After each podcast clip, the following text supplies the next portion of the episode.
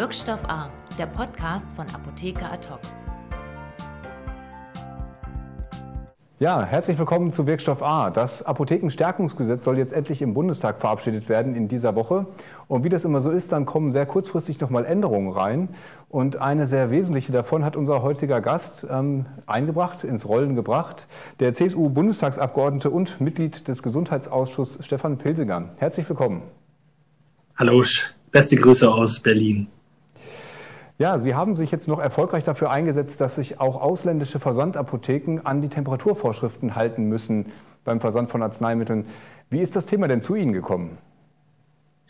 Also wir als CSU haben uns schon lange für die Apotheker stark gemacht und wir wollten ursprünglich das Versandhandelsapothekenverbot für verschreibungspflichtige Arzneimittel durchsetzen.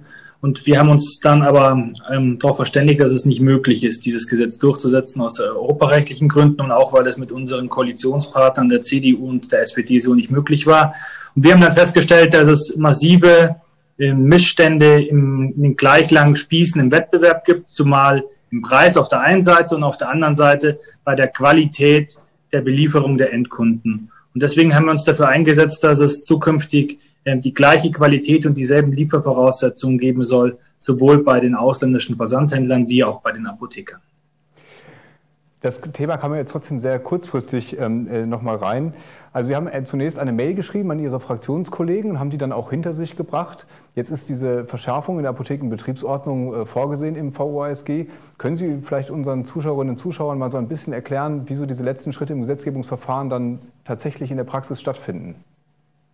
Also ich habe schon kurz nach der Sommerpause erstmals ähm, der meinen äh, Kollegen in der AG Gesundheit der CDU-CSU-Fraktion eine E-Mail geschrieben, wo ich ihnen ein Gutachten, was ich im Deutschen Bundestag über den wissenschaftlichen Dienst, ähm, dass ich da einen Auftrag gegeben habe, zugeschickt habe. Und da ging es darum, dass es eminente Überwachungslücken ähm, bei den ausländischen Versandhändlern gibt. Und im darauffolgenden Schritten habe ich dann ein Gutachten an die RG Gesundheitskollegen zugeschickt, wo ich ähm, darlegen konnte, dass es europarechtlich möglich ist, ähm, strengere Kontrollen bei den ausländischen Versandhändlern durchzuführen. Sprichwort Klimakontrollen. Es kann nicht sein, dass ausländische Versandhandelsapotheken ohne Klimakontrolle ähm, unsere Endkunden in Deutschland beliefern können, im Gegensatz zu den Apothekern.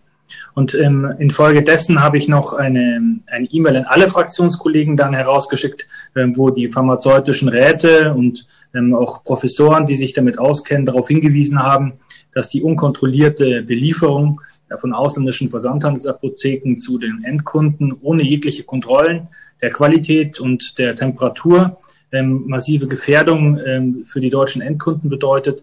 Und ähm, auf Folge dessen Mail ähm, hat dann das Bundesgesundheitsministerium Vorschläge unterbreitet, wie wir das denn lösen könnten. Und deswegen kommen wir jetzt zu diesem guten Änderungsantrag, ähm, der endlich für gleich lange Spieße bei der Qualität zwischen den äh, Vorortapotheken und den ausländischen Versandhandelsapotheken sorgt.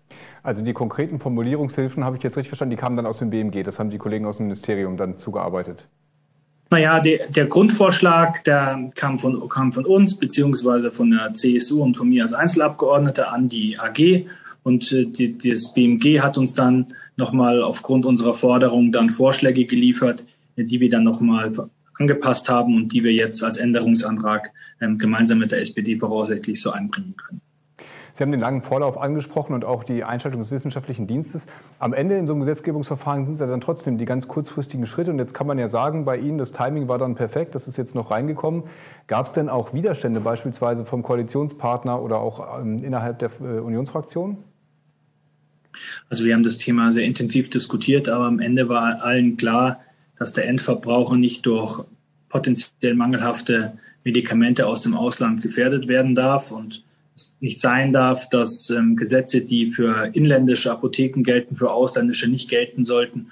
Und deswegen hat sich dann der Gedanke bei allen Beteiligten durchgesetzt, dass man da was machen muss. Und so kam es dann zu diesem guten Änderungsvorschlag.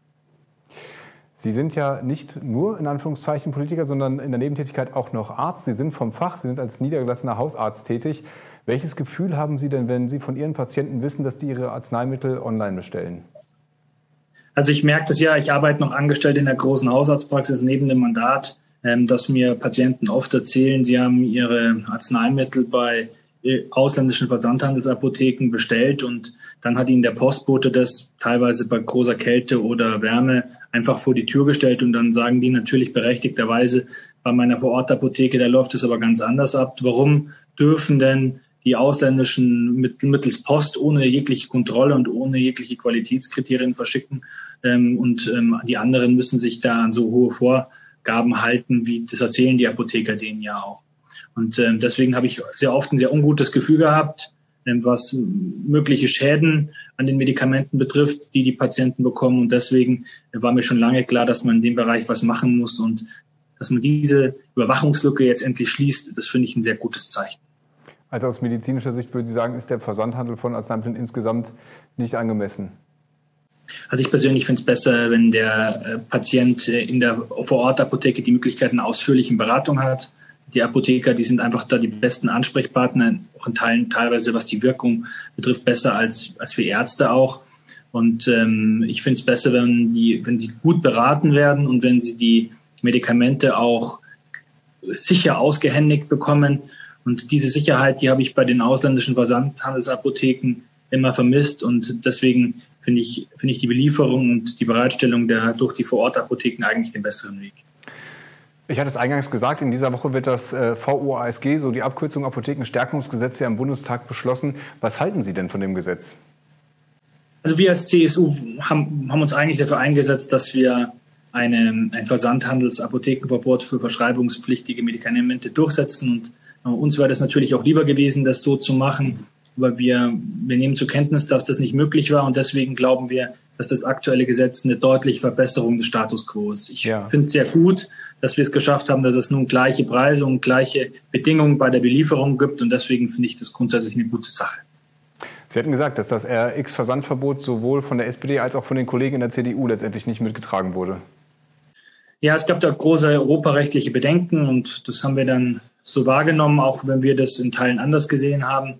Aber mein Gott, man muss die Realitäten anerkennen und deswegen uns war es wichtig, dass wir nicht nur reden, sondern auch liefern. Und ich finde es sehr schön, dass wir jetzt konkret etwas für die Vorortapotheken getan haben, eine Verbesserung ihrer Situation.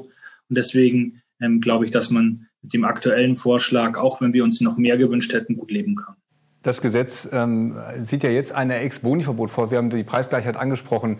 Wäre das denn ohne das jetzt von Ihnen äh, angestoßene, die äh, angestoßene Änderung mit den Temperaturvorgaben trotzdem ein gutes Gesetz gewesen oder wird es erst dadurch zu einem Apothekenstärkungsgesetz? Also ich finde, ähm, mit dieser Ergänzung, die wir eingefügt haben, ist es wirklich eine sehr runde Geschichte und jetzt steht es auch auf zwei Beinen. Gleichheit beim Preis und Gleichheit bei der Qualität der Belieferung.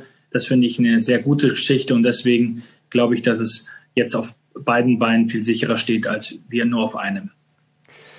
Es wird ja äh, jetzt mit diesem Gesetz auch erstmals praktisch eingeräumt, diese Kontrolllücke, die es da vorher gegeben hat bei ausländischen Versandapotheken. Das ist ja eigentlich kein neues Phänomen. Wie kann das denn aus Ihrer Sicht sein, dass das so lange äh, bestanden hat, dieses Problem? Ich glaube, äh, es ist auf die, nicht auf die politische Bühne so gezogen werden, wie es eigentlich angemessen ge gewesen wäre. Und deswegen habe ich gerade dieses Gutachten des wissenschaftlichen Dienstes auch anfordern, angefordert. Und da kam ja sehr deutlich raus, dass es eine eminente Überwachungslücke gibt ich glaube, es ist jetzt einfach sehr wichtig, dass wir die gesetzgeberischen Maßnahmen, die wir jetzt da auch reingeschrieben haben ins Gesetz, auch wirklich konsequent umsetzen.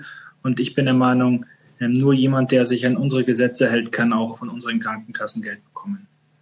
Die Apotheker sind Ihnen sicherlich sehr dankbar dafür, dass Sie den wissenschaftlichen Dienst äh, da eingeschaltet haben. Gleichwohl, das Problem dieser Regelungslücke, das war also ähm, weithin bekannt. Also deswegen würde ich noch mal gerne fragen, was glauben Sie denn, warum die Politik da bislang nie eine Regelung für gefunden hat? Ich bin seit drei Jahren im Deutschen Bundestag. Das ist irgendwie schwer, in der Vergangenheit nach Gründen zu suchen. Ja, das ist, Sie haben recht, Sie sind äh, seit 2017 gewählter Abgeordneter im Bundestag, aber ein äh, Gesundheitsminister Jens Spahn ist seit 2002 im Deutschen Bundestag. Naja, also es wurde halt wurde lange nicht angegangen, das gesamte Thema der Versandhandelsapotheken, auch weil man noch nicht die Relevanz gesehen hat, weil der gesamte An Anteil am, am Apothekengeschäft sehr gering war. Aber jetzt aufgrund des E-Rezepts, das kommen wird, war die Akutheit der gesamten Problematik, glaube ich, noch viel mehr ersichtlich. Und ähm, deswegen freut es mich, dass man jetzt das Problem angegangen hat. Und äh, wir haben als CSU wirklich stark dafür gekämpft und nur durch uns ist es überhaupt in den Koalitionsvertrag gekommen und wird deswegen jetzt gesetzgeberisch angegangen, Ähm, und deswegen glaube ich, dass es auch wirklich ein Erfolg der CSU ist, ähm, dass man jetzt was für die Apotheker vor Ort verbessern kann. Was glauben Sie denn, was wird die Änderung konkret am Markt bewirken? Naja, ich glaube, es wird nicht mehr so leicht sein, ähm, auf einfachen Mitteln mit der Post Arzneimittel zu schicken. Da hat man bestimmt auch große Kostenersparnis gehabt. Ich glaube, dass der deutsche Markt nicht mehr so lukrativ sein wird, wenn man dieselben hohen Qualitätskriterien der deutschen Apotheker nun einhalten muss. Und ich hoffe jetzt, dass es ähm, einen faireren Wettbewerb gibt, wo die Apotheken vor Ort auch die Chance haben zu bestehen und nicht ähm, radikal vom Markt abgedrängt werden ähm, durch diesen ungleichen Wettbewerb, der in der Vergangenheit bestanden hat. Und ich glaube, äh, diese gleich langen Spieße, die wir jetzt umsetzen, sind eine gute Grundlage für die Zukunft. Was glauben Sie denn, ähm, werden sich die EU-Versandapotheken an diese Regelung halten und was passiert, falls sie es nicht tun? Also wir als CSU, wir werden das ähm, eng im Blick behalten, inwieweit das umgesetzt wird. Und ich habe schon gesagt, auch in meiner E-Mail an die Fraktionskollegen und auch schon vorher, ähm, falls die Regelungen nicht eingehalten werden und wir im Gesetz steht ja, es muss valide nachgewiesen werden, dann sehe ich ähm, die Notwendigkeit, dass der deutsche Staat da mit der ganzen Härte auch darauf reagiert und im Zweifel auch ähm, Zahlungen ähm, von den Krankenkassen an die ausländischen Versandhandelsapotheken bei mehrfachen Verstößen einfach untersagt. Das heißt, äh, eine staatliche Vorgabe gar nicht über wettbewerbsrechtliche Auseinandersetzungen so, sondern tatsächlich Kontrolle und dann Sanktionen mit. Sie hatten das ja auch in Ihrer Mail an die Fraktionskollegen schon geäußert, dass die Krankenkassen dann da tatsächlich auch einschreiten und sagen, wir bezahlen nichts mehr. Haben Sie da schon Gespräche auf der Ebene geführt und wie, vielleicht mit welchen Reaktionen? Also ich finde, das ist ja sehr sachlich nachvollziehbar. Wenn man potenziell gefährliche ähm, Arzneimittel gesetzwidrig auf den Markt bringt, dann kann man da nicht erwarten dafür, dass man da auch noch bezahlt wird. Und eine Leistung, die nicht ordentlich erbracht wird, kann auch nicht gezahlt werden. Und deswegen die Krankenkassen äh, müssen das genau beobachten. Und wenn Regelungen des Versands nicht eingehalten werden, dann besteht auch keine Zahlungspflicht aus meiner Sicht. Okay. Herr Pilsinger, herzlichen Dank für dieses Gespräch. Vielen Dank. Und viel Erfolg mit dem VOSG dann. Super. Vielen Dank. Ich wünsche Ihnen noch einen schönen Tag. Ja, und vielen Dank fürs Zuschauen und freuen uns natürlich, wenn Sie unseren Kanal abonnieren. Wiedersehen. Wirkstoff A, der Podcast von Apotheker Ad hoc.